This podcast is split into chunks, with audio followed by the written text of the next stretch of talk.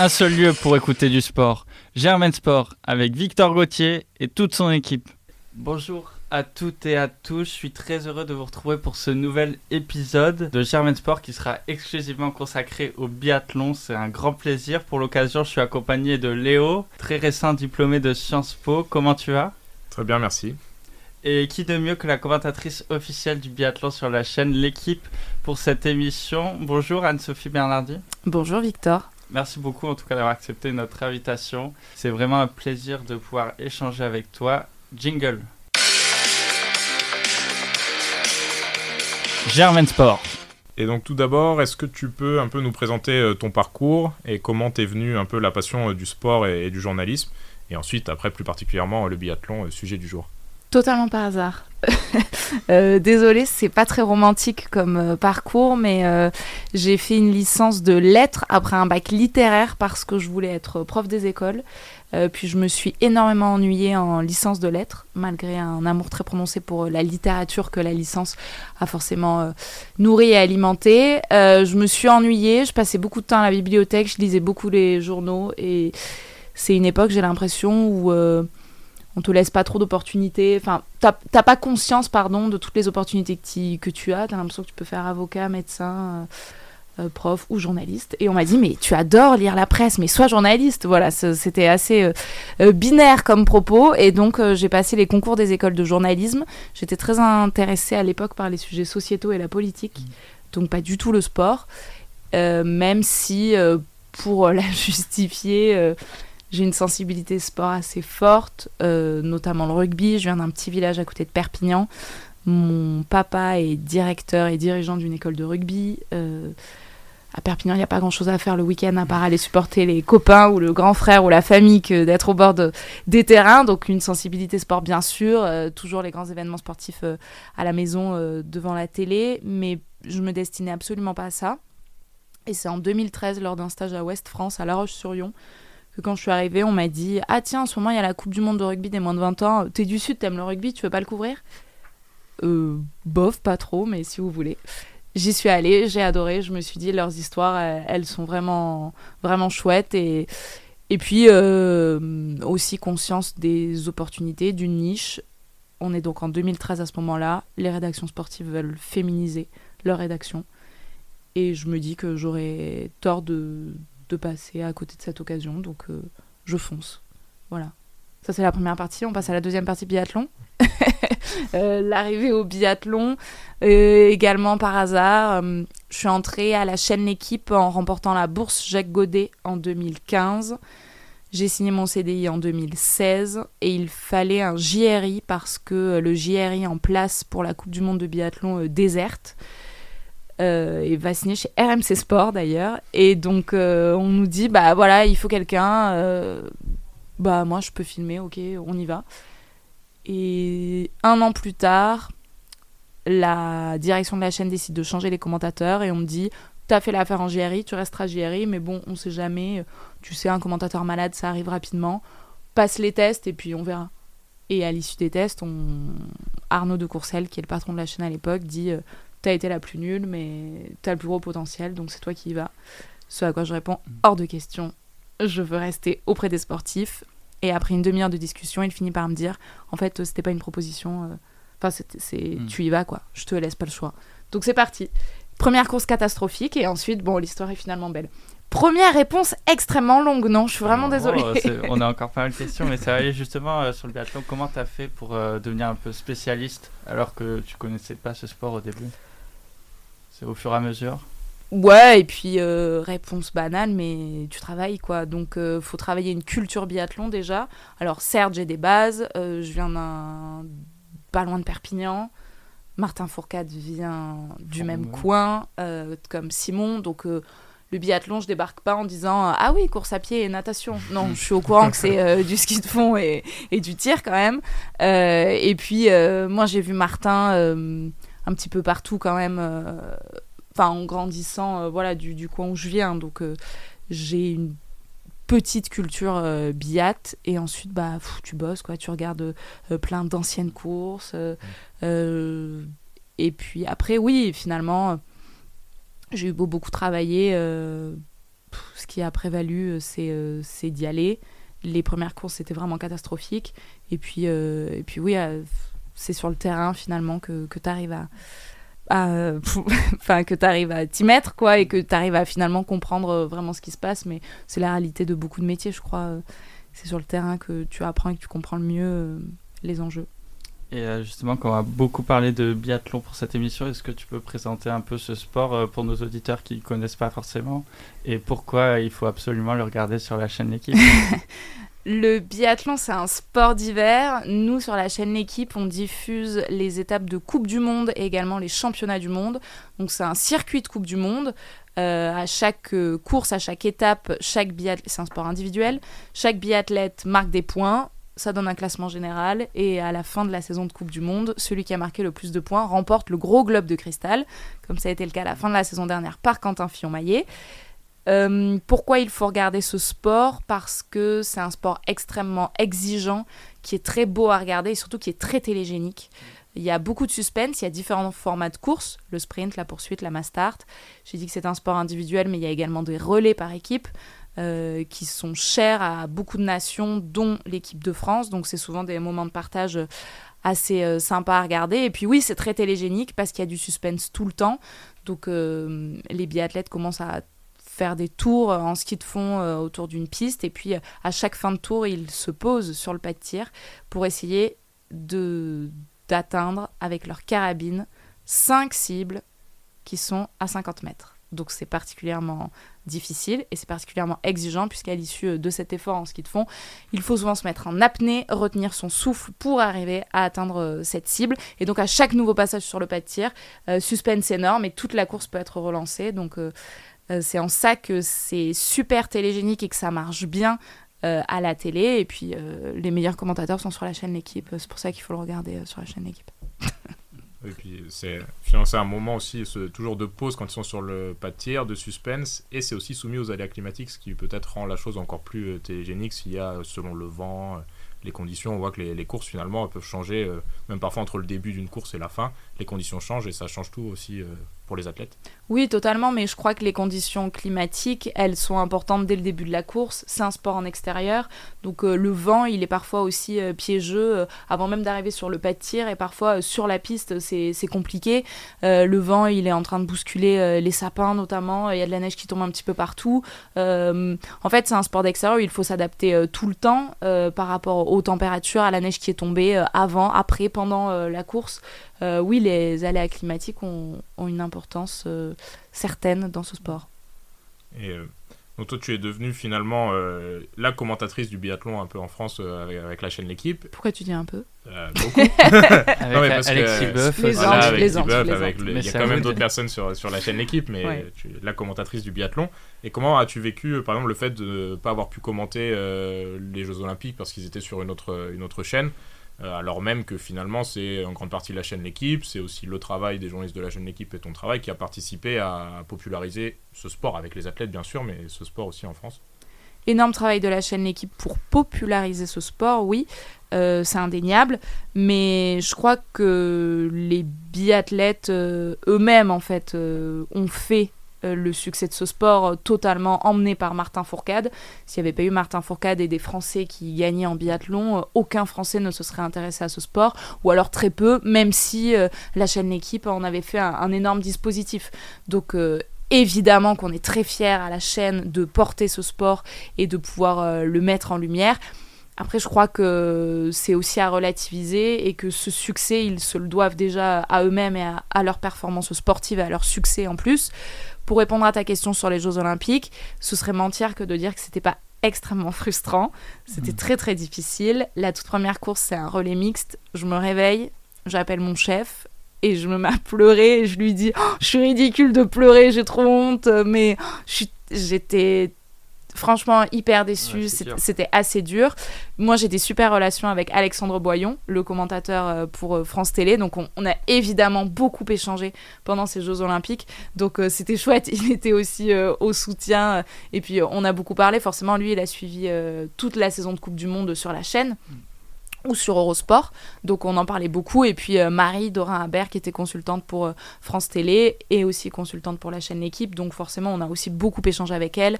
Euh, Marie, elle a vraiment été super. Elle nous envoyait plein d'infos, puisque nous, on allait récupérer ensuite les biathlètes un petit peu à, l'issue de ces Jeux Olympiques. Donc c'était précieux d'avoir les infos de Marie aussi sur place.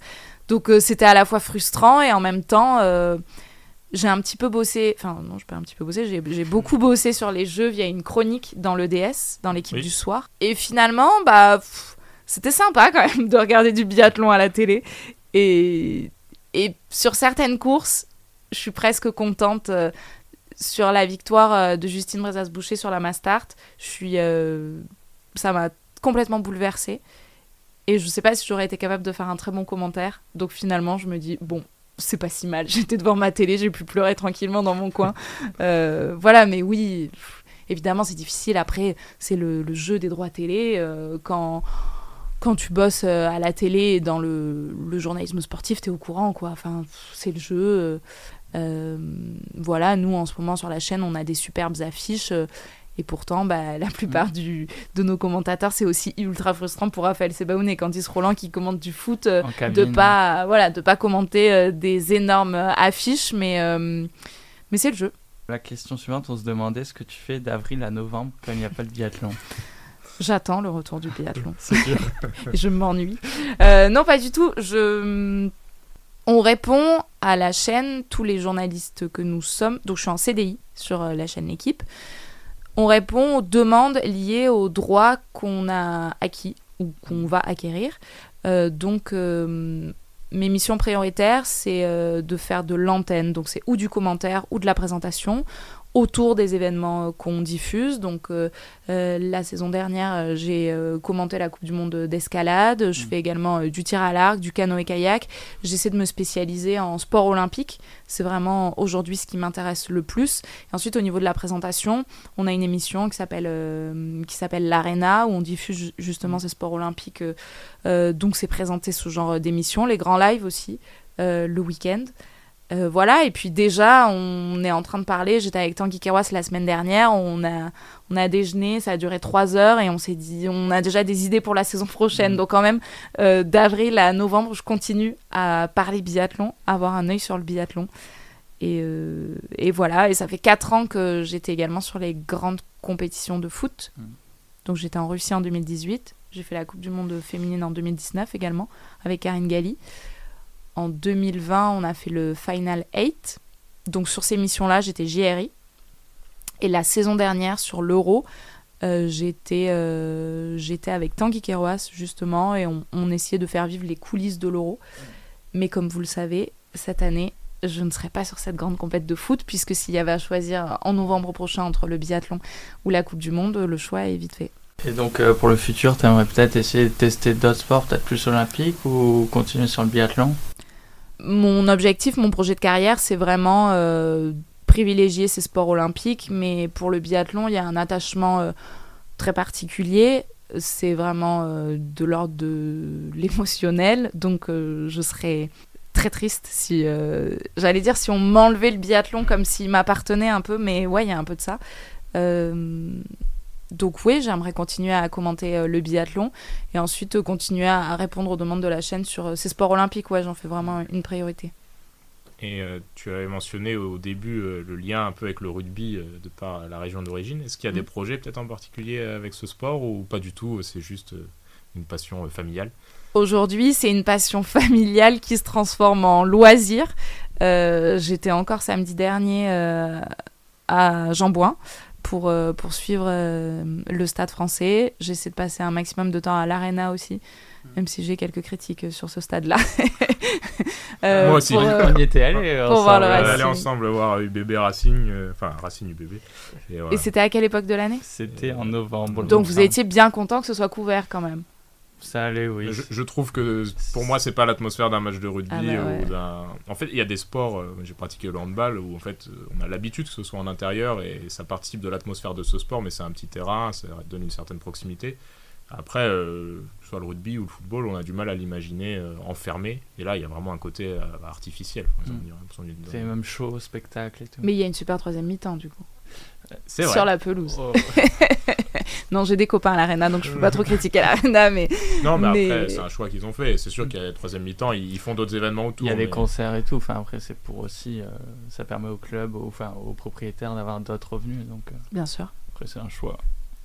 Mais pour répondre à ta question, euh, le rugby aujourd'hui, alors que c'était vraiment mon sport de prédilection, et je crois qu'aujourd'hui ça reste mon, mon, mon premier amour, euh, je crois qu'à un moment, il faut faire des choix dans une carrière. Et, euh, et les choix, le choix des sports olympiques et du biathlon en particulier est un choix aujourd'hui euh, que je pense le bon, en tout cas à ce moment-là de ma carrière. Et c'est une passion vraiment qui m'anime. Donc je garde pour l'instant le rugby pour, pour le côté euh, euh, festif et, euh, et, voilà, que je vais voir vraiment en mode loisir, mais, mais on verra sur quoi ça débouchera ensuite. Mais pour l'instant, c'est pas ma priorité. Et donc l'USAP comme club de cœur mmh, Bien sûr, l'USAP comme club de cœur avec. top 14 cette saison bah, On a fait les calculs le week-end dernier là avec mon père. Franchement, moi je garde bon espoir que, que Brive fasse de très mauvais matchs à, à, venir et que Brive termine 13e et que donc Perpignan évite le match de barrage, mais il va falloir euh, toucher du bois. On va enchaîner justement sur le biathlon, sur l'actualité du biathlon, et on est obligé de commencer par euh, Quentin Fillon-Maillet, dont la, saison euh, dépasse l'exceptionnel. Il a remporté le gros globe de cristal pour la première fois de sa carrière. On espère qu'il y en aura d'autres. Aussi des petits globes sur le sprint, sur la poursuite, mais surtout il s'est distingué en plus sur les Jeux Olympiques en remportant 5 médailles en 6 courses et même une sixième en chocolat. Je ne sais pas si ça compte euh, celle-là sur la Master. Deux titres olympiques tout de même. Est-ce que tu as été surpris par ses performances? Est-ce que notamment mentalement on le sent euh, complètement transformé, surtout à son approche des tirs debout où il est le, le plus impressionnant Je crois vraiment qu'il a prouvé à tout le monde, Quentin, qu'il était en mode machine, mais même euh, une machine, c'est aussi le surnom que mm. lui donnent ses coéquipiers et ses copains. Et je crois que. Je sais pas si ça m'a surprise. Euh, on savait qu'il allait y arriver. Peut-être qu'on n'était pas certain qu'il y arrive euh, là, comme ça. Mm. Qu'il explose aux yeux du monde entier. En plus, clairement, quand on regarde sa saison, et notamment son début de saison, on se disait ah bah tiens finalement euh, il est euh, en dessous. Une, saison ça passe hyper vite. On dit tout le temps qu'il faut pas euh, tirer des enseignements dès les premières étapes et on, a raison mais mais on est obligé bah ou de s'affoler ou de se dire ou de s'interroger ah tiens en fait fin novembre il est pas au top finalement il tombe même à Orphilzone il casse sa carabine on était là non mais ok début de saison cauchemar est-ce qu'il va s'en relever donc je sais pas si j'aurais. Bah, avant d'arriver aux Jeux Olympiques, oui, j'aurais bien parié sur Quentin Fillon-Maillet, mais bon, il, il, explose quelques semaines avant. Non, je pense que tout le monde euh, s'attendait à ce qu'il euh, à ce qu'il y arrive. Et en tout cas, ses performances sont extrêmement respectées parce que c'est un énorme bosseur. Donc je crois qu'il récolte euh, les fruits de son travail et c'est quelqu'un qui sait très bien s'entourer. Et on l'a vu notamment euh, sur la chaîne L'équipe dans son documentaire euh, qui résume sa saison. Il a fait appel quand même euh, à beaucoup de monde autour de lui, à quelqu'un qui gère ses réseaux sociaux, sa communication. Il a décidé de faire un stage avec le GIGN parce qu'il se dit bah tiens, je vais me renseigner, etc. il décide avant les Jeux Olympiques d'aller dans une soufflerie pour tester son tir parce que il se, on sait que le tir à, à Pékin va être très vanté donc euh, on se dit, il décide de mettre toutes les chances de son côté. Donc est-ce que j'ai été surprise? Euh, Non, parce que je pense que c'était attendu et qu'en tout cas lui a tout fait pour que ça se passe exactement comme ça. Après, évidemment, il reste, on va dire, encore loin du palmarès de Martin Fourcade, mais on ne peut pas ne pas faire la comparaison. Beaucoup ont tendance à, la faire. Il mhm. était de toute manière déjà un peu désigné comme le successeur de Martin Fourcade. Moi, je suis pas d'accord. Euh, et bien justement, quelle similitude ou différence tu peux, toi tu vois entre ces deux champions, qui sont deux immenses champions euh, dans tous les cas? Je crois déjà que le successeur de Martin Fourcade, on... tout le monde a dit que c'était Émilien Jacquelin que ce serait Émilien Jacquelin. Euh, il y a une filiation réelle entre Émilien Jacquelin et Martin Fourcade. Ils sont très amis tous les deux. Ils l'ont dit. Euh, Martin Fourcade a beaucoup été euh, derrière euh, Émilien Jacquelin et je crois vraiment que nous, les médias, tout le monde, c'est marrant parce que il était dans les grandes gueules du sport sur RMC Émilien il y a deux ou trois semaines Et hum, on lui pose la question, on lui dit On a vu en toi le successeur de Martin Fourcade, est-ce qu'on s'est trompé? Et il répond Oui. et donc, ça m'a un peu rassurée parce que je me suis dit Ok, on n'était pas les seuls à la chaîne L'équipe, tout le monde a vu en Émilien Jacquelin le successeur de Martin Fourcade. Euh, les similitudes entre Quentin Fillon-Maillet et Martin Fourcade, je crois qu'il y a une soif de gagner et une capacité à switcher dans le mode ok tueur aujourd'hui c'est pour moi. Et en fait avoir assez gagné avoir accumulé assez de victoires pour se dire je suis intouchable pour en fait gonfler sa confiance au maximum. Je crois qu'en ça ils sont ils sont assez euh, ils sont assez similaires en tout cas je trouve euh, voilà dans ce mental de, de, tueur et de gagnant je les trouve euh, assez similaires après assez différents dans leur façon, euh, dans leur façon d'évoluer, dans leur façon de, de vivre leur sport, je crois. Euh, et puis dans leur caractère, ces deux personnalités extrêmement différentes, mais ce mental de champion et ce, ils sont très durs au mal aussi euh, tous les deux. Ça, je le ressens vraiment et chez l'un et chez l'autre. Et moi, c'est ce qui m'a frappé sur enfin ces deux biathlètes par rapport aux autres, mais c'est encore plus, on le voit avec Quentin Fillon-Maillet cette saison, des biathlètes qui par rapport à la moyenne, sont beaucoup plus, enfin, plus forts sur les tirs debout, où ils sont, c'est réputé plus dur, parce que, bah, évidemment, avec toute la, fatigue, on doit rester debout, bien droit. Et la cible est plus petite Debout, c'est plus grand, sur les tirs debout. Oui, oui, mais la cible, euh, oui, la cible est toujours à 50 mètres et la cible. Mais du coup, oui, par rapport au tir couché, où c'est plus technique peut-être. Et on voit là, c'est vraiment là où ils font la différence. On sait que Fourcade, avant, il était très très fort sur les tirs debout. Et donc, je trouve c'est aussi là où on voit qu'ils arrivent à, à, poser leur tir, mais à engager et être toujours aussi précis. Et puis après, évidemment, enfin, il y a toute la forme sur les skis qui va avec, qui leur permet de faire la différence, de rattraper un peu. Il y a un sens du détail peut-être qui, mm. qui, est commun aux deux, c'est-à-dire dans cette faculté à vraiment aller chercher toujours les moyens de progresser euh, et d'année en année. Je pense que enfin, Martin Fourcade, il a quand même construit euh, mm. sa carrière, c'est son impression, comme tous les athlètes, mais en, à chaque fois allant chercher ce qui pouvait faire de lui encore un athlète, donc peut-être encore plus tueur.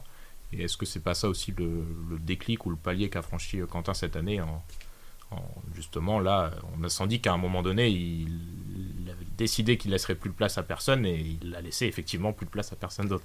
Je pense que l'un comme l'autre, ils ont eu envie, et pour Quentin c'est encore le cas puisqu'il est encore en carrière, contrairement à Martin Fourcade qui est retraité, de révolutionner, révolutionner c'est peut-être un mot un petit peu fort, mais de laisser une trace dans leur sport. Et Quentin Fillon-Maillet, quand il a cherché tous ces détails tout au long de la saison dernière, il le disait. Il dit euh, J'ai envie de tester ça, j'ai envie euh, de faire avancer euh, mon sport. Ça me fait penser à Vincent Defrane et Raphaël Poiré qui, eux, voulaient absolument accélérer la remise de leur carabine sur le dos. Le repositionnement de la carabine, ils se disaient, franchement, l'installation, on sait tirer vite, mais l'installation et la désinstallation, on peut faire quelque chose. Et on voit, il y a vraiment des, des spécialistes de ça aujourd'hui sur la Coupe du mm. Monde de biathlon. L'italien Luca Sofer, il se désinstalle ultra vite et quand on voit les statistiques, bah, on voit qu'il gagne 3 secondes. Et parfois, 3 secondes, bah, c'est juste le prix d'une victoire. Donc je crois que tous les deux, ils ont vraiment voulu laisser, et c'est encore le cas de Quentin, une trace euh, dans leur sport. Donc c'est en ça que je suis assez d'accord sur le souci du détail. Et pour revenir au tir debout, je crois que c'est aussi une question de mental. Mm. Parce qu'aujourd'hui, euh, Quentin Fillon-Maillet, certes, il est excellent sur le tir debout et c'est lié forcément à sa technique et à son travail, mais c'est aussi lié à euh, confiance. Ouais. la confiance et maintenant quand ses adversaires arrivent à côté de lui sur le tir debout, ils ont peur. Mm. Et ça, le fait de, pouvoir rentrer comme ça dans le cerveau de son adversaire et de dire euh, j'ai de telles statistiques sur le tir debout que maintenant je suis intouchable, euh, je pense que parfois ils sont arrivés, ils se disaient peut-être ok je suis pas dans la meilleure forme de ma vie, mais l'autre me craint, donc en fait j'ai un avantage psychologique certain, bah ça passe. Et à l'inverse, peut-être quand il est en forme, on voit qu'il a eu des temps de ski absolument extraordinaires tout au long de la saison. Il savait peut-être, qu'il lui a peut-être permis d'être encore plus confiant dans son tir, que quand bien même il faisait une erreur, il avait les capacités sur la piste euh, de quand même mettre à mal ses adversaires et de, l'emporter malgré tout. Ah bah oui, je pense que ça t'aide quand tu arrives sur, euh, sur le pas de tir ou avec 20 euh, secondes d'avance ou avec 10-15 secondes, mais tu sais que tu as un, vrai avantage physique sur les autres, de se dire, bon, allez, au pire, euh, j'en mets une dehors, ça passera quand même. oui, forcément, ça t'enlève de la pression, mais justement cette pression-là, on l'a pas du tout senti en fin de saison sur Quentin Firmé, qui je pense a récolté le fruit de son travail, mais c'était plus, pour moi, il y avait presque plus d'efforts physiques mis en fin de saison et c'était vraiment euh, son mental et, de toute façon il, a, il a tué le game euh, après les Jeux Olympiques quoi. Alors tu, tu as évoqué, euh, alors on parlait du coup, il y avait le débat un peu sur le successeur, je pensais un peu au successeur dans le sens où Quentin c'était quand Martin arrêté c'était peut-être celui en termes de performance qui pouvait, qui semblait pouvoir se positionner pour être le numéro 1 encore que Emilien commençait à arriver. Et justement Emilien, est-ce que lui il peut à ton avis, rêver de cristal dans les saisons à venir? On voit que là, il, a bataillé un peu pour le dossard jaune. Ensuite, euh, Quentin l'a pris, enfin, il lui a repris et, Quentin l'a gardé euh, définitivement euh, jusqu'au bout. Est-ce que tu, penses qu'il a ses capacités? Je pense que indéniablement, Emilien Jacquelin a les capacités physiques pour aller chercher le dossard jaune et donc le gros globe de cristal à l'issue de la saison. Je pense qu'il sait gagner parfaitement, Emilien Jacquelin mais que tout va se jouer sur son mental et surtout sur ses émotions. Emilien est quelqu'un de très sensible, et le jour où il réussira à gérer ses émotions, sa peur de l'échec, son envie de réussir, un tas de choses qu'il nous a confiées tout au long de la saison, le jour où il arrivera à faire ça, oui, ce sera le meilleur biathlète du monde. Surtout qu'on parlait des tirs debout, on sait qu'il a été euh, deux fois champion du monde sur la poursuite. Et oui, à chaque fois, il s'était fait remarquer pour ses tirs. On parlait beaucoup de Lucky Luke, des tirs debout en 17 secondes. Donc euh, c'est là qu'on voit à quel point la confiance, le mental, c'est important. Et euh, parce que là, même, il était en forme. Il a porté le dossard jaune en décembre au, Grand Bornand, il me semble.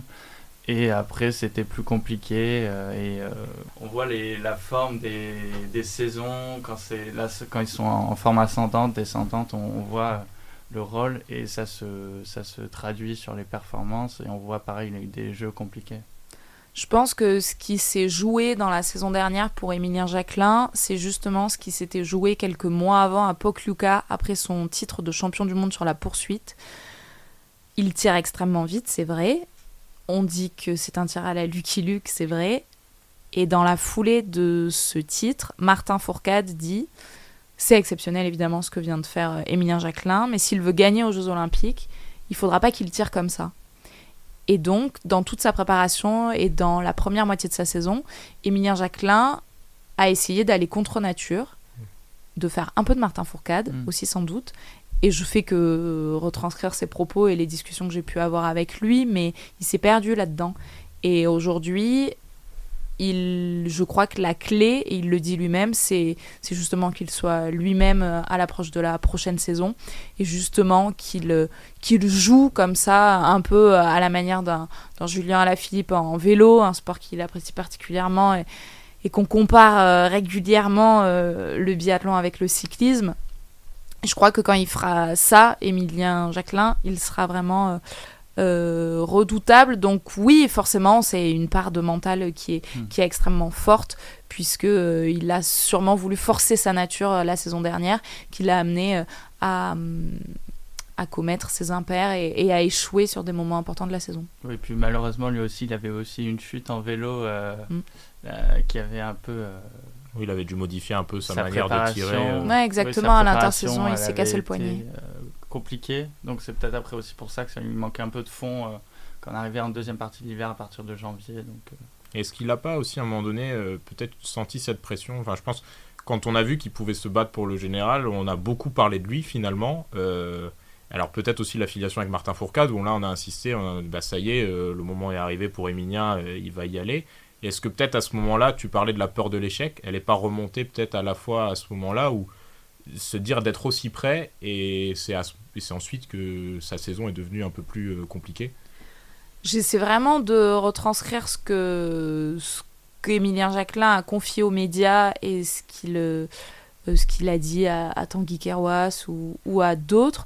J'ai la sensation, oui, effectivement, que aujourd'hui, euh, s'il a manqué les grands rendez-vous de la saison dernière, Emilien Jacquelin, c'était quasi euh, exclusivement euh, mental. Il l'a dit aussi euh, en fin de saison, il a connu des moments compliqués pendant l'hiver, des, des, moments personnels qui ont été difficiles à, gérer pour lui. Et je crois que, que en plus, c'est quelqu'un de, de, très très sensible. donc je crois oui que ça s'est joué essentiellement, si ce n'est exclusivement, sur le mental parce qu'on voit physiquement ah, c'est un monstre quoi. Et mm. puis euh, et puis encore une fois j'insiste sur le fait qu'il sait gagner. Je pense que la méthode euh, il l'a. Il sait euh, il sait s'entraîner il sait comment gagner des courses il sait comment bien tirer il sait comment bien gérer son stress ses émotions derrière une carabine. Donc ouais je reste assez convaincu que que le jour où il gérera cette partie euh, mentale. Et d'ailleurs, enfin, on le voit à chaque fois qu'il a, qu'il a gagné, et quelle victoire, euh, je le mets au pluriel. il ah a, à chaque fois avec beaucoup de panache. L'avantage psychologique sur les adversaires dont tu parlais, je pense qu'il l'a déjà. C'est-à-dire qu'aujourd'hui, s'il arrive sur un dernier debout, je pense qu'il y a pas mal d'athlètes, s'ils jouent une victoire avec Emilien sur le dernier debout, ils savent que ça peut être tout bon pour eux comme euh, tout mauvais parce que si Emilien est dans un grand jour, ils n'ont quasiment aucune chance. Oui, voilà, mais tu viens de le dire, si Emilien est dans, un, grand, jour. Et donc on sait que ça, ça... Euh. alors que Quentin Fillon-Maillet, il est beaucoup plus. C'est en ça que j'insiste aussi sur la sensibilité, je pense, émotionnelle euh, d'Emilien Jacquelin déjà, ils ont vécu euh, certainement des moments totalement différents tout au long de leur saison. En tout cas, c'est ce qu'Emilien disait au micro de Tanguy en fin de saison. Mais je crois que Quentin Fillon-Maillet, il est beaucoup plus euh, capable de mettre ses émotions de côté, d'être en mode machine, ce que euh, Emilien Jacquelin arrive sans doute moins à faire. Et puis en plus, il a été plutôt préoccupé, oui, par, par tu, tu l'as dit, par, par toutes les attentes autour de lui. Je pense que c'était un poids assez difficile à porter. On va passer un peu aux femmes maintenant on voit que pour les Français, c'est un peu plus compliqué. Elles se sont pas battues euh, pour le Globe de Cristal euh, cette saison. Le meilleur classement, c'est Anaïs Chevalier-Boucher qui a terminé cinquième. Alors, euh, comment est-ce que les, Françaises peuvent se battre de nouveau avec les Norvégiennes ou les Suédoises? C'est Marthe Osborøy-Söland qui a remporté le Globe devant Elvira Heuberg. On sait qu'il y a énormément de potentiel parce qu'elles sont capables de briller en individuel sur des courses. On l'a vu Justine Brezias-Boucher, notamment sur la Mastart, euh, même la dernière Mastart de la saison à, Oslo, euh, Anaïs Chevalier, Julia Simon qui ont fait des podiums. Euh, mais elles ont aussi déçu sur, le, sur les JO avec le relais féminin où elles n'ont pas décroché de médaille. Et sur la dernière course, elles ont aussi perdu le petit globe en relais. Alors comment est-ce qu'on peut espérer les voir euh, sur le devant de la scène comme un peu les, Français, comme un peu les hommes. Je crois que quand tu viens de, lister tout ce qu'elles ont fait de bien pendant euh, la saison, je crois que le, enfin, c'est indéniable le potentiel aujourd'hui de cette équipe de France euh, féminine. Il existe, il est là. elles sont nombreuses à pouvoir truster les premières places. Il y a des médailles olympiques quand mm. même pour cette équipe de France. Faut pas l'oublier. Je pense que hum, c'est des ressorts aussi euh, différents. Euh, on parlait euh, d'émotions, de sensibilité, de ressorts mentaux. Je pense que ils existent et elles le disent. Mm. Justine Brazas-Boucher, c'est quelqu'un qui est assez sujet au stress. Anaïs Chevalier-Boucher, elle, elle a aussi sa, sa, maternité, son rôle de maman qui prend beaucoup de place et dont elle parle extrêmement souvent.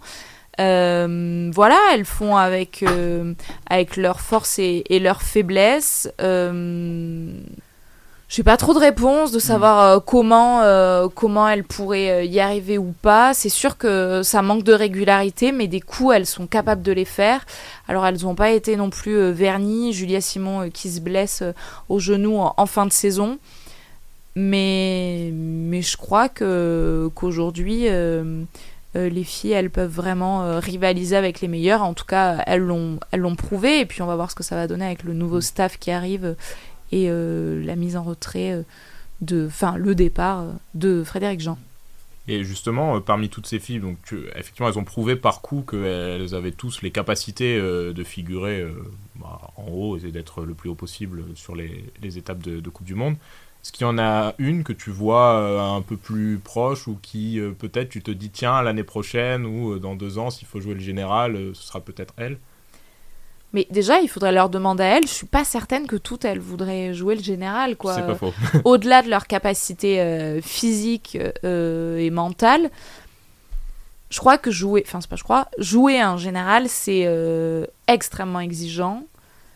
Il faut aussi que les planètes soient alignées, un peu, si je puis dire, et que tout aille dans le bon sens euh, durant toute une saison. Une saison, c'est hyper long. Et par exemple, Anaïs Chevalier-Boucher, elle a voulu faire des impasses pendant cette saison parce que euh, elle se sentait moins bien à un moment, parce qu'elle elle a voulu couper aussi pour être davantage euh, avec sa fille. Donc euh, à ce moment-là, bah, elle lui dit, voilà, le classement général, en, faisant ce genre de choix, moi je pourrais pas aller le chercher. Et elle est OK avec ça. Et ça l'empêche pas de faire un top 5 au classement général à l'issue de la saison. Et, et franchement, d'être bien dans ses baskets et d'estimer... Alors, elle est plutôt très perfectionniste, donc je suis pas sûre qu'elle soit entièrement satisfaite de sa saison.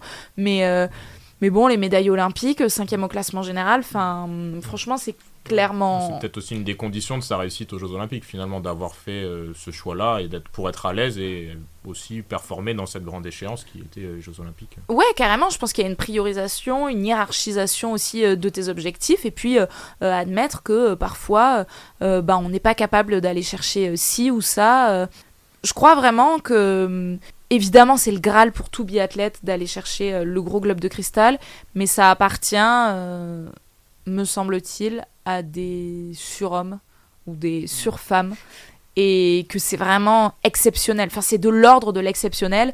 Donc, je crois qu'il faut pas être trop exigeant avec notamment cette équipe de France féminine en disant Ah bah ouais, ouais, elles ont fait des coups, mais bon, super, elles, elles peuvent pas rivaliser avec Martha Holzboer-Isoland. Ouais, enfin bon, euh, Martha Holzboer-Isoland, euh, c'est un extraterrestre, donc. Euh, c'est peut-être le problème aussi quand on a quand on a eu Martin Fourcade, quand on a maintenant Quentin Fillon-Maillet, bah, forcément peut-être on fait une comparaison qui n'a pas lieu en se disant ah ben on voudrait la même chose sur le circuit féminin. Oui complètement. Puis elles elles en souffrent. Hein. Enfin je sais que hmm. la comparaison avec les garçons, franchement parfois c'est lourd sur deux étapes quand t'as pas un podium pour les filles et quand les garçons ils ont aligné huit podiums, elles se disent ah ouais super c'est la comparaison est, parfois difficile, mais je crois qu'on a une super équipe de France féminine. Et ça, pour revenir en plus à, la chaîne L'équipe, on le voit sur euh, les audiences, elles font autant rêver euh, les téléspectateurs de la chaîne L'équipe parce que c'est vraiment euh, c'est kiff kiff. Hmm. Il y a quasiment autant de téléspectateurs derrière les courses des filles que derrière les courses des garçons. T'en parlais avant du départ de Frédéric Jean, l'entraîneur de l'équipe de France féminine, qui a été remplacé par Cyril Burdet. Euh, il y a aussi Simon Détu et Anaïs Bescon qui ont mis fin à leur carrière euh, cette saison. Quels sont les grands moments que tu retiens de leur carrière? Je pense qu'ils seront d'accord pour dire qu'un des plus grands moments de leur carrière, ça a été ce relais mixte à Pyeongchang, que je n'ai pas commenté. je suis désolée.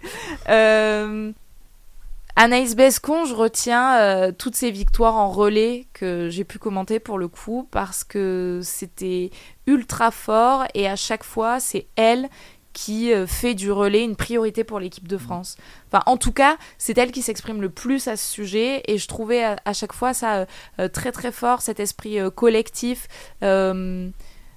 cette sororité presque euh, entre les filles de l'équipe de France, c'était vraiment mise en valeur par euh, Anaïs Bescon, qui, qui a souvent mis en valeur aussi tout le staff derrière. Mmh. Enfin, elle en parlait beaucoup et je trouve ça assez touchant. Et je pense de toute façon qu'Anaïs Bescon, elle a vécu sa carrière comme une grande aventure euh, avec ses amis, avec des rencontres exceptionnelles. Elle laisse beaucoup de place à l'humain. Donc je garderai sans doute euh, ouais, toutes ces, victoires-là en relais. À Pokyuka, nous avait quand même assez impressionné il y a deux saisons, je me rappelle, euh, où elle monte sur le podium de l'individuel avec Anna Heuberg, si mes souvenirs sont bons. Donc euh, des moments individuels forts aussi, j'en garde. Et puis Simon Détieux quand même, euh, Simon Détieux avec le Dossard jeune en début de saison dernière, ça, claque quoi. C'était, Je pense que ça a fait plaisir à tous ceux qui suivaient le biathlon parce que c'est on a l'impression d'un camarade sympa, discret, toujours au service aussi du collectif euh, lors des relais. Oui et sa vision du biathlon qui détonne quand même dans ce ce sport, euh, bah, en plus là, euh, très télévisé, où on veut des champions, on veut des tueurs, on veut des mecs qui gagnent. Et en fait, Simon Détieux qui arrive au micro de Tanguy Kerouas et qui dit Ouais, j'ai fait cinquième, mais franchement, je fais une course de fou, je suis trop content. Mm. Et nous, ah bah non, euh, on veut qu'il gagne. Mais non, en fait, sa vision du biathlon, et sa vision du biathlon, il a eu le temps. En tout cas, on, lui avait laissé l'espace, je me souviens, sur la chaîne L'équipe pour l'exprimer lors des championnats du monde à Pokluka, où il, il est notamment vice-champion du monde du sprint. Et je me souviens son émotion euh, qu'il avait réussi à partager avec tout le monde et sa vision du biathlon en fait, où il disait Moi j'aime profondément ce sport, j'aime profondément l'entraînement, euh, j'aime ce contact avec la nature et, ce que je fais, je l'adore. Et j'ai trouvé ça euh, tellement lui, très pur et hum, je retiendrai sûrement ça, alors que sur le papier, on pourrait se dire bah ouais que c'est moins clinquant qu'un mm. Quentin Fillon-Maillet ou qu'un Émilien Jacquelin Et pourtant, euh, ouais, je suis la première à dire, ouais, ça claque Simon Détieux en jeune, quoi. Euh, non, j'ai trouvé ça euh, une carrière exceptionnelle de toute façon quand on voit son palmarès. Et puis Frédéric Jean, personnage haut en couleur, vraiment très accessible et surtout pas langue de bois. Mm. Alors, ça lui a valu quelques réflexions de la part de ses boss notamment, de pas être langue de bois sur la chaîne L'équipe, mais qu'est-ce que c'est rafraîchissant. Et c'était vraiment, vraiment chouette. Il, pousse un énorme coup de gueule, euh, notamment sur euh, les championnats du monde d'Ostersund. Et euh, franchement, c'était cool d'avoir un, gars comme ça, très disponible pour les médias, pour la chaîne en tout cas. Et puis, puis on n'entend que lui au bord de la piste. Donc en plus, quand il y avait le Covid et pas de spectateurs, et que c'était vraiment silencieux, au moins on avait souvent quelque chose à dire sur ce qui passait au bord de la piste avec Fred Jean. Donc c'était cool. Et que penses-tu de la relève du biathlon français? Je pense particulièrement à Eric Perrault, Paul Laboté qui sont déjà sur le circuit de la Coupe du Monde, ou encore à Emilien Claude, euh, Lou Jean Monod ou même euh, Oscar Prémanon qui a battu euh, Quentin Fillon maillé sur la Mastart des derniers championnats de France. Je pense que la retraite de Simon Détieux va laisser la place en toute logique à Emilien Claude de monter avec le groupe euh, A, même si euh, on attend toujours l'officialisation de, de, ces groupes d'entraînement. Euh, et je pense que ça va être très intéressant de le voir avec Eric Perrault. Il faut pas oublier qu'Eric, il est encore plus jeune. Et franchement, ouais, les promesses, mmh. c'est quand même assez fou. Je crois que ces jeunes, ils ont beaucoup de pression aussi. Parce que équipe de France extrêmement forte. Mmh.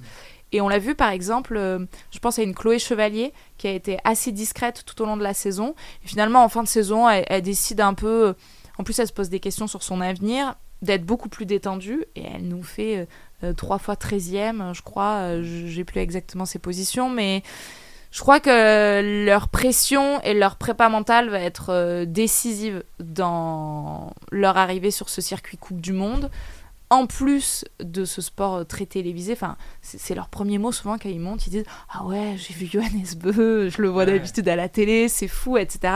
Je pense que, ouais, leur prépa mentale va avoir euh, beaucoup d'importance, mais euh, je veux pas trop leur mettre la pression pour ça, mais je crois que oui, il y a une vraie relève du biathlon français, et en tout cas, le biathlon français, chez les filles comme chez les hommes, de mon point de vue, a encore de bien beaux jours devant lui. On enchaîne euh, sur euh, Johannes Beu, euh, Léo Oui, bah en plus, c'est bien, tu, as fait une transition, tu, tu, l'as mentionné, qui est une des grandes stars du circuit, évidemment.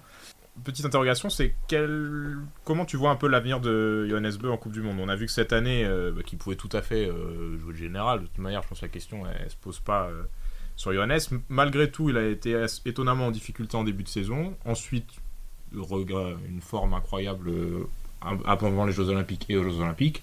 Euh, c'est vrai qu'en France, on a beaucoup parlé de Quentin Fillon-Maillet, mais les résultats de Johannes euh, au jeu sont également euh, déments. et derrière, bah, il a choisi de, de, ne pas continuer, les jeux étant réussis, sa saison était également, est également réussie. Comment tu vois un peu son avenir Est-ce que tu le vois à nouveau avec un gros globe ou... Oui, et je vois un avenir brillant pour mmh. Johannes Beu. Je pense que c'est quelqu'un d'hyper intelligent et qui en fait a fait des choix d'excellents choix pour, euh, pour euh, sa carrière. Là, en l'occurrence, j'allais pour sa saison, pardon, en l'occurrence. Voilà, j'allais dire sa carrière, c'est peut-être un peu tôt pour le dire. Mais euh, en fait, je trouve que sa saison, franchement, c'est une leçon de gestion, de. Ouais, je crois qu'il se rend compte assez rapidement. Euh. D'ailleurs, certains en ont profité. On a dit, ouais, bah, du coup, le gros globe de Quentin Fillon-Maillet, il est au rabais. Euh, il n'y avait pas Johannes Beu en face. Alors, je partage pas du tout cet avis. Ça a été un des premiers d'ailleurs, Johannes, à mettre en avant euh, Quentin aussi en disant que il a, ce qu'il avait fait était incroyable et que même si lui avait été là, il l'aurait probablement gagné quand même. Oui, puis avant les Jeux Olympiques. Enfin, euh, Quentin Fillon-Maillet, il a, il a conforté ce gros globe de cristal avant même les Jeux Olympiques et avant même que Johannes Beu dise Je fais pas la fin de saison. Donc pour le spectacle, euh, c'est sûr, euh, c'était sans doute moins sympa pour euh, suivre les courses, mais je pense effectivement, je suis du même avis que Johannes Beu, que même en sa présence, Quentin Fillon-Maillet aurait décroché ce gros globe de cristal. Mais ouais, une leçon de gestion parce que il est moins bien et, en fait, bah hyper humble comme il l'est d'habitude, il dit ok, j'arriverai pas cette saison, aller à rempiler sur le gros globe de cristal. Je me concentre sur les Jeux Olympiques. Hyper intelligent, maîtrise parfaite, il rafle tout au jeu. Et euh, avec euh, Quentin Firmaillet, tu l'as dit. Et puis, euh, il revient et il dit franchement, il a d'autres objectifs aujourd'hui, d'autres priorités. En tout cas, il le dit, il a une famille, il a un mm. enfant. Euh, mais je crois justement que c'était sans doute euh, compliqué euh, la saison dernière. Nous, on le voit avec Annie Chevalier-Boucher qui l'évoque quand même extrêmement régulièrement, cette difficulté de gérer une famille et sa carrière de sportive ou de sportif de haut niveau. Et je crois justement que c'était euh, une saison de transition pour lui. En plus, on l'a vu, il a essayé de faire des modifications sur sa carabine. Enfin voilà, il s'est passé beaucoup de choses euh, dans sa vie perso et pro durant la saison dernière. Et je crois qu'il a fait d'excellents choix et que justement, euh, ça a de quoi nous inquiéter le fait qu'il se soit reposé sur tout le mois de mars. il a fait un post sur les réseaux sociaux là récemment en mm. disant Je suis bien reposé, je suis à fond pour reprendre l'entraînement. Oui, bon, bah, pas trop, pas trop fort quand même, s'il te plaît. Peut-être une question euh, subsidiaire. Euh, tu disais que lui, il a très vite euh, un modèle de gestion. Pour toi, est-ce que dès, déjà dans sa préparation de la saison, il a plus ou moins il était déjà concentré sur les Jeux Olympiques, ou alors c'est venu plutôt après les premières étapes où il a réalisé par rapport aussi à l'état de forme des autres que là, ce serait plus raisonnable de se concentrer sur les JO Non, je pense que ça s'est fait vraiment au cours de la saison. En revanche, euh, je pense qu'il a dû aussi euh, composer avec des modifications dans ses habitudes et dans son entraînement dès l'intersaison, puisque on le sait, il a déménagé. Euh, il a d'ailleurs, il a, on a fait la promo sur les réseaux sociaux. Il s'est fait un pas de tir dans son jardin, etc. Il a vraiment beaucoup bossé.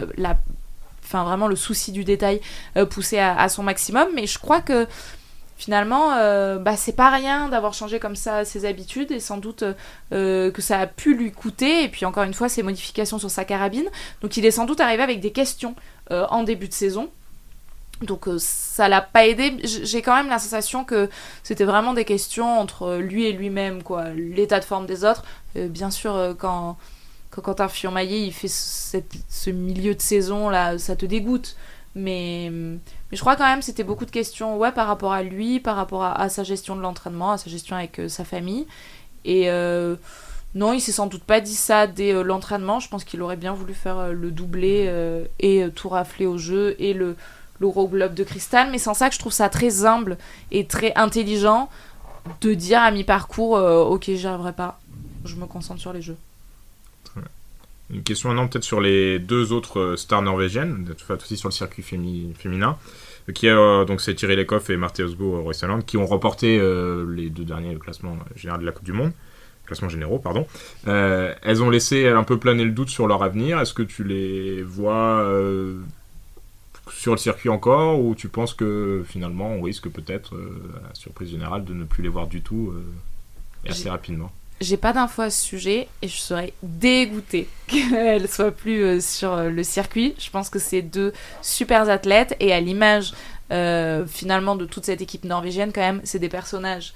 ces deux filles, à la fois Martha Holzborg Isoland, assez solaires, tout le temps très souriantes. Enfin, franchement, parfois ça met la banane. Tu passes une mauvaise journée, tu la vois gagner. Après, parler en, en mixte Tanguy, tu te dis ah cool, bon la vie est belle en fait. Euh, et puis euh, Thierry Lecoff, euh, ouais, assez amusante aussi. puis deux athlètes quand même sportivement au-dessus du lot quand, quand tout est réuni. En tout cas pour Thierry Lecoff qui a connu une saison compliquée. Non, je sais pas.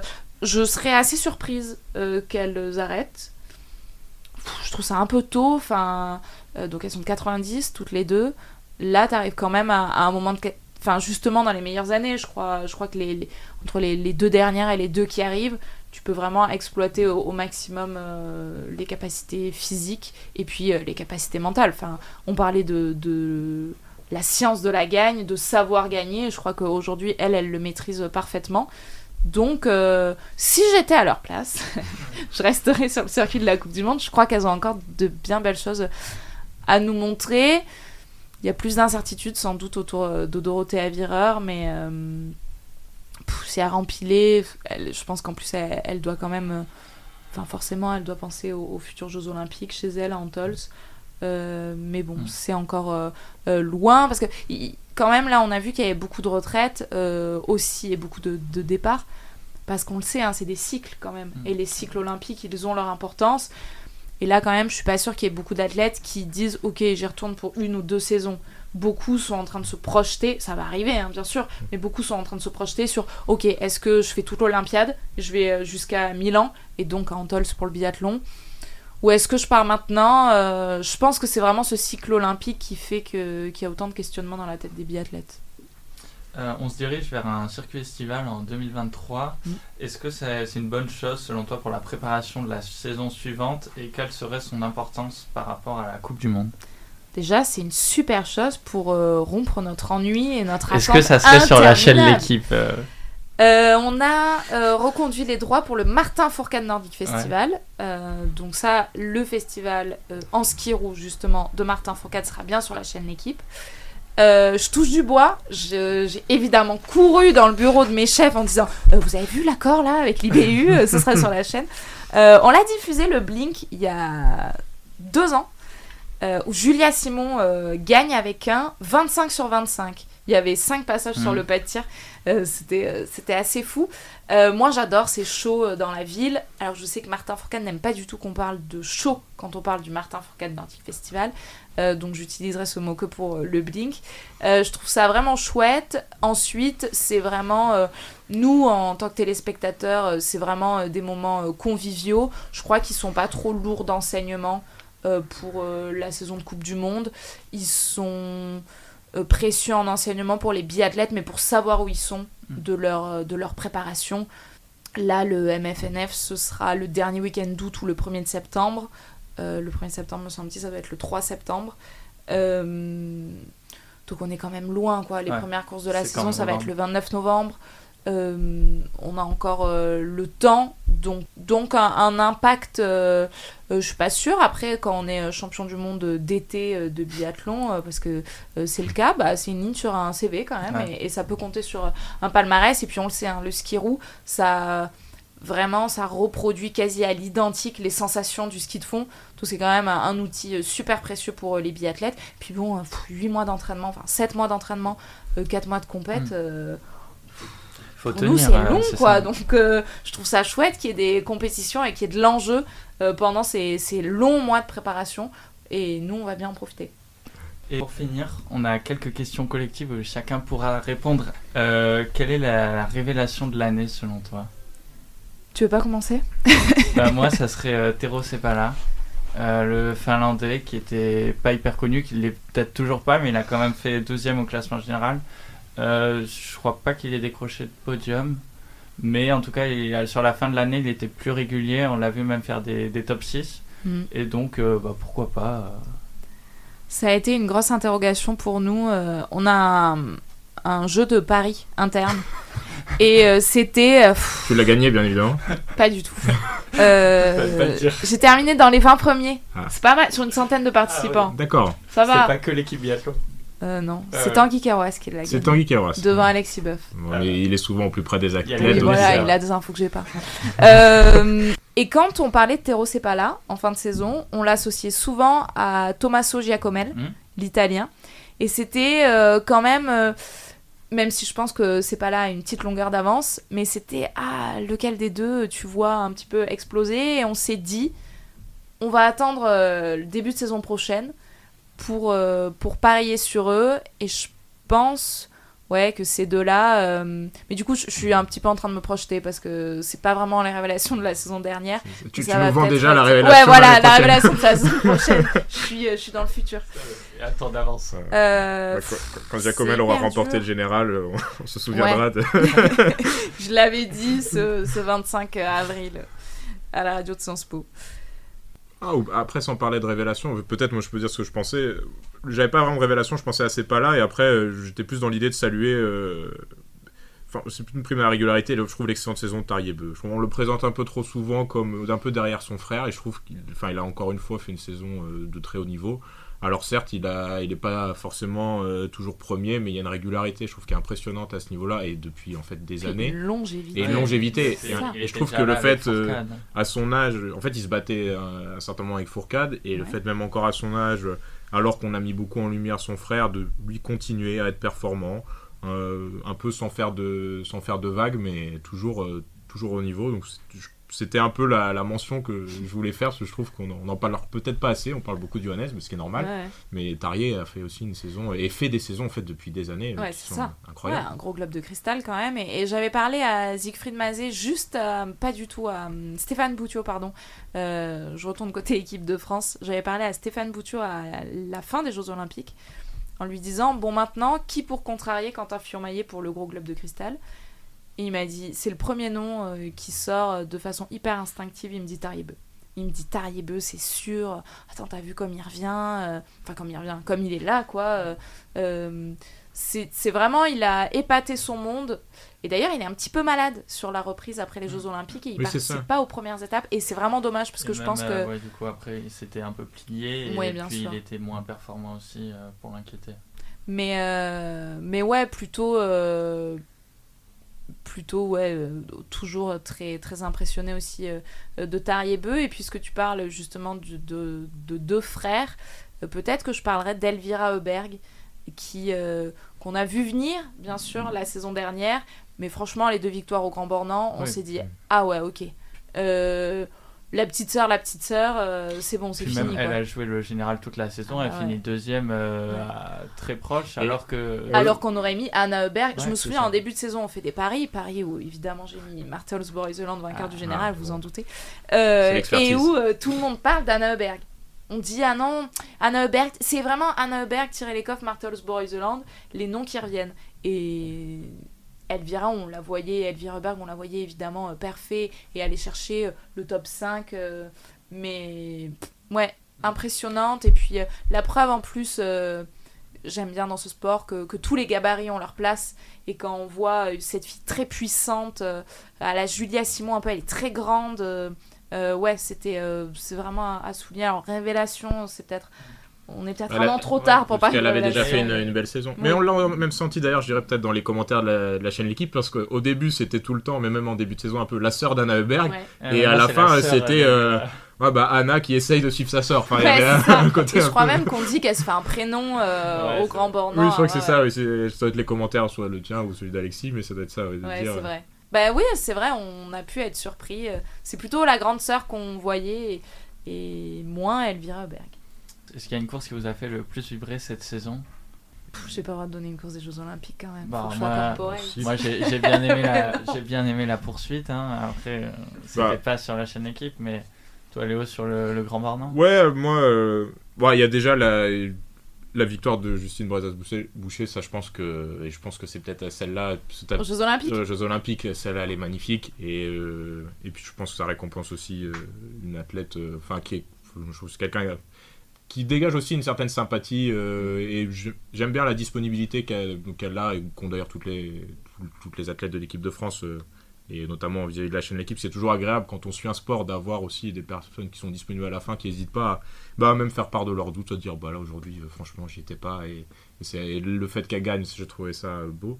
Et après, la Master du Grand Bornand, je trouve le duel et Emilien Quentin. En fait, c'est plutôt dans le sens où c'est des duels qu'on aimerait en fait voir sur chaque course l'an prochain. C'est si on pourrait, euh, ce serait magnifique pour le sport français et puis magnifique pour le biathlon pour ensuite continuer encore plus à, populariser ce sport qui bah, l'est déjà énormément. Mais si en plus on avait un duel Emilien Quentin comme on l'a eu au Grand Bornand, ce serait magnifique. Et puis on a vu leur intelligence autant à l'un qu'à l'autre, l'intelligence aussi du staff de l'équipe de France de gérer euh, ces deux égaux. Mais en fait, je dis intelligence du staff de l'équipe de France, mais je crois qu'ils ont très peu à le faire. C'est deux mecs qui se respectent énormément. Je trouve ça aussi très riche pour nous. C'est deux athlètes totalement différents, deux mecs totalement différents. Enfin, c'est des personnalités, j'allais dire à l'opposé, peut-être pas, mais quand même, enfin, ouais, peu de points communs euh, sur le papier. Et de voir un tel respect euh, entre les deux, ouais, c'était un, duel vraiment chouette. Et j'aurais mis aussi cette, euh, cette Master du Grand Bornand, je crois, parce qu'en plus, bah, euh, voilà, on fait de la télé, l'image a son importance. Et ce soleil là qui arrive, qui ah baigne la ligne d'arrivée, Émilien Jacquelin qui s'enroule dans le drapeau français, euh, c'était vraiment beau. Et puis on y était. Mm. Et on n'a pas fait toutes les étapes sur site cette saison. Et donc en plus, c'est un, un, truc qu'on a vécu sur site et c'était vraiment très très fort en émotion aussi. Et on parlait de Prono, le vainqueur euh, de la Coupe du Monde pour l'année prochaine si je dis Johannes Beu, je vais me perdre. Eh ben alors, je pense en préparant l'émission, je lui ai dit, j'ai dit à Victor, je pense que Johannes Beu qui a coupé après les JO, je pense va revenir encore plus fort et à mon avis gagnera le général. Mais ce n'est que mon humble avis et j'espère me tromper. je mets Quentin Firmaille. Ça serait bien un français, moi aussi, Quentin Firmaille, je pense. On a vu que après les JO, il avait la capacité de rester au top niveau alors qu'on pouvait se dire que c'était quasiment plié. Donc euh, on espère en tout cas qu'il pourra continuer euh, un an, deux ans, autant qu'il ouais, veut. Ouais, puis là, il a trop pris goût à... La confiance, c'est ça, oui. Alors je sais que je, dis Johannes, mais j'espère Quentin quand même. Non, t'as dit Johannes. Change pas d'avis. Même, ou même Emilia Jacquelin, ça serait beau qu'il arrive enfin ah bah oui. à, trouver la régularité. Et on sait qu'il y a des championnats du monde aussi l'année prochaine. Donc, euh. Oui, puis la mauvaise en plus, Emilien Jacquelin d'être arrivé à Oslo en étant deuxième, mm. dauphin de Quentin Fillon-Maillet, et finalement il termine la saison en, en cinquième position. Euh, je pense qu'il voudra vraiment euh, continuer à jouer jusqu'au bout. Il a sans doute retenu beaucoup, beaucoup de, de leçons pardon, de la saison dernière. Donc, ouais, euh, duel, duel Quentin Firmaillet et Miner Jacquelin en haut du classement, arbitré par Johannes Beu. Ça, c'est une belle promesse. C'est pas mal. c'est pour On voit la formule de, de, de journaliste. et pour finir, est-ce que tu as un site de Coupe du Monde préféré? Mon cœur balance. Euh bah non, mais je vais dire le Grand Bornand. parce évidemment, j'allais dire euh, le Grand Bornand ou. Euh, Antols, quand même, est un site mm. euh, exceptionnel. Et puis euh, en 2020, les championnats du monde à Antols vraiment nous ont laissé un souvenir impérissable. C'était incroyable, tout était réuni. la fête était exceptionnelle, il y avait énormément de Français, il y avait un soleil, enfin c'était vraiment très chouette, forcément beaucoup d'affection pour Oslo. Là aussi, il y a beaucoup de Français. Mais puisque j'adore quand il y a beaucoup de Français, bah, le Grand Bornand, où il y a vraiment, vraiment euh, beaucoup de Français, et on a vécu des super courses euh, cette saison. Et en plus, là, on reste sur le souvenir de la saison dernière. Le Grand Beau, c'était vraiment, vraiment fou. Il y avait du public, on l'attendait depuis, euh, depuis des mois et des mois. Et puis les Français qui ont brillé. Oui, puis on s'y sent bien. Rendez-vous en décembre. Hein. Bah ouais, on y sera. Je pouvais parler du site de Contour l'artiste si vous voulez, qui était. J'aime bien, c'est le tracé plus, je trouve, qui est propice avec le mur. Euh, non, mais c'est la, pire. Ah, c'est peut-être la pire. mais je trouve Il que. Il fait gris tout le temps, c'est horrible. Non, mais on comme peut dire, comme je peux dire que je déteste Contour l'artiste. Comme un Non, mais pour le, pour le spectacle, enfin, je trouve que le, tracé, et après, il y a un côté. Euh, je crois de mémoire, si je me trompe pas, c'est la dernière course de Martin, elle doit être là-bas. Et il y a aussi cette émotion particulière, le souvenir de cette dernière oui, course. Oui. Mais après, c'est surtout le tracé, je trouve, avec euh, bah, le fameux mur là qui. Non, mais cette montée, elle est trop bien, je suis d'accord. En fait, tu parlais du côté télégénique, je trouve que là, pour le coup, ça participe euh, à donner un certain un relief à la course. C'est que cette montée, elle est sur tous les formats. sur la boucle de 2, de 2-5, euh, de 3-3. Donc ça, c'est vraiment bien. Et puis c'était juste pour pas dire Antol, c'est le grand moment. c'est ça, et même au Beroff, j'aime bien. Après, c'est mythique, mais c'est vrai qu'il n'y a pas trop le soleil là-bas. Ouais, il n'y a pas le soleil, les conditions sont vraiment pas marrantes, mais je suis d'accord, c'est mythique. Là, en 2023. Euh, les, les, meilleurs, c'est mm. là où tu fais la différence. Ouais. Les grands s'imposent à Oberhof, c'est Siegfried Mazé qui dit ça euh, tout le temps. Et je suis assez d'accord, cette montée. Enfin, j'ai un souvenir de Julia Simon qui dépose là euh, Francisca Preuss. C'était ouais, c'était fou. Et hum, je crois que ça promet quand même de très très beaux championnats du monde mm. en 2023 avec le triplé, bien sûr, d'Emilien Jacquelin sur la poursuite. Ah, on a déjà tous hâte. Merci beaucoup euh, Anne-Sophie euh, pour cette émission. C'est vraiment un plaisir, un honneur. On te retrouve sur la chaîne L'équipe. Et merci aussi euh, Léo pour cette émission. Merci à nos auditrices et à nos auditeurs de nous avoir écoutés. Et à bientôt sur Radio Germaine. Germaine Sport.